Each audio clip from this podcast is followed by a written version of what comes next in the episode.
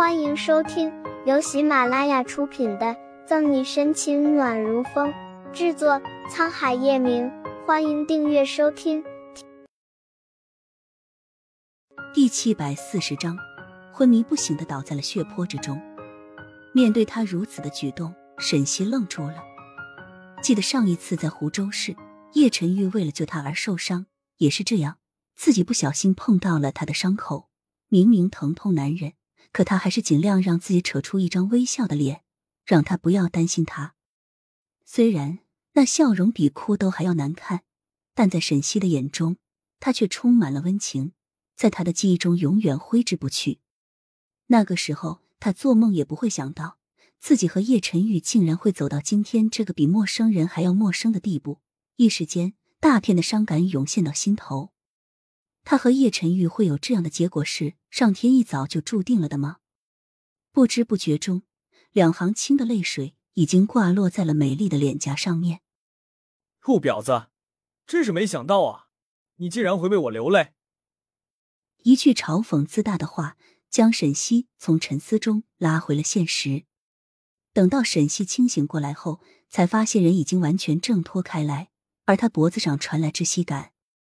贩毒团伙用右手勒住沈西的脖子，并试图将抢过来的手铐把他给反手铐住。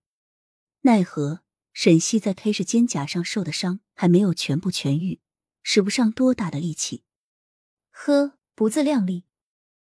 沈西艰难的吐出几个字，一边说着，沈西一边用自己腾出的右手掏出随身携带的匕首，深深的插进犯罪团伙的大腿上。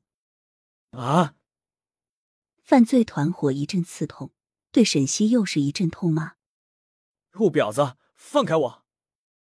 犯罪团伙吃痛，但见自己的局面好不容易才得到一个反转，他岂能如此轻易放过？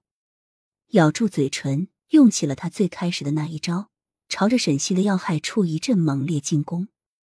幸好沈西反应及时，巧妙躲过，但由于空间狭窄。犯罪团伙同样顺利的进攻到他身体的其他地方，沈西一阵刺痛。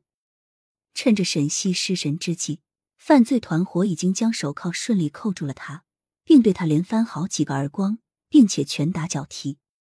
眼皮很重，沈西抬了抬眼，恍恍惚惚的听见警笛声，头昏目眩。沈西恍然间好像看见了叶晨宇，可眼前的人影不断的晃动着，晃出许多影子。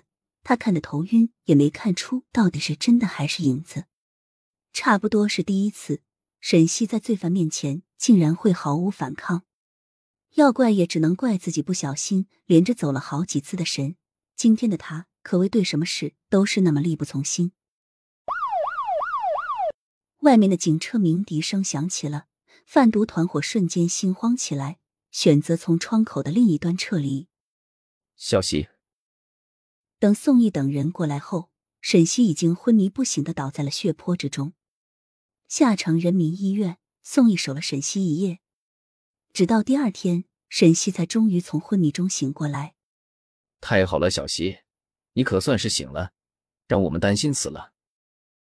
宋义激动握住沈西的手。经过一番交谈，沈西才知道，昨天的他失血过多，要不是遇上好心人献血。他的命就完全保不住了。沈西没有多问，宋义就没有多说，因而沈西没有想过，其实是叶晨玉来了。你这丫头，真当自己刀枪不入了吗？简单许锅旧，宋义满含担忧的责怪道：“你说你要去执行任务前，怎么都不是先和警局请示？你一个人，万一出了什么事怎么办？”对不起，阿义，当时事态紧急。我没有想那么多。沈西带着愧疚和歉意，之所以要这么做，那是因为按照以往的经验，沈西没有想过自己就是去抓一个时间和地点都计划好的嫌疑人，也有失手的可能。另一方面，他是真的没有时间去请示了。如果让那么多的毒品流落到市场，还不知道会引起多大的事端。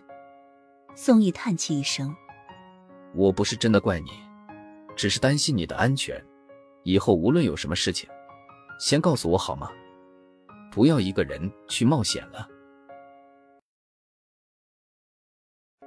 本集结束了，不要走开，精彩马上回来。